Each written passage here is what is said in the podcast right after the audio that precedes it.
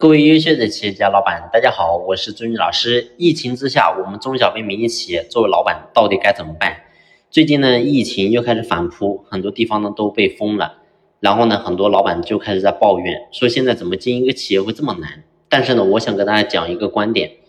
你会发现呢，疫情难，虽然说是难，但是永远记住，难不是对你一个人难，是对所有的行业、所有的老板都很难。但是你会发现。不管说再难的情况之下，也有人能够做得非常好，也有人会做得非常差。所以呢，这本来就是个物竞天择、适者生存的道理。所以，我们今天在经营企业，如果说今天我们把所有的焦点都放在说我经营企业太难了，请问你怎么可能有进步呢？所以难当然是很难，但是同时也是个机会。如果说你能够在这个大浪淘沙的环境当中，你能够缓过来，你能够坚持，你能够不放弃，那么你会发现你总有出头之日。但是如果说你把所有的焦点都是放在埋怨呢，你会发现你的企业是不可能有出路的。所以当下虽然说经营企业确实是很难，比过去来讲，你会发现呢，对于我们老板来讲要求更高，你必须要有真才实学，必须要真本事，必须要有真正的能力去掌控公司的未来。但是呢，你会发现人只有不断的进步，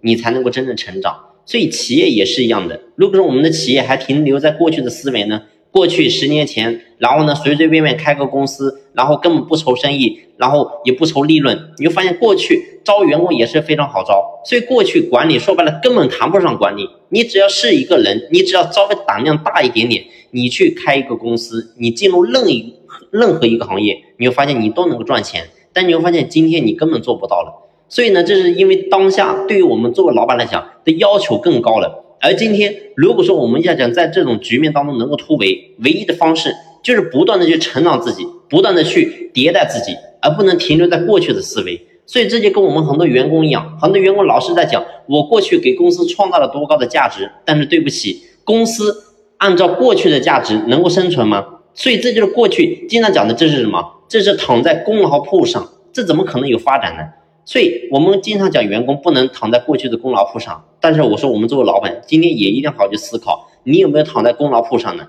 所以唯有不断的进步，不断迭代自己，我们的企业才能够真正有出路。这也是我们当下面临疫情之下，我们唯一能够想到的方法。好了，今天的分享呢就先聊到这里，感谢你的用心聆听，谢谢。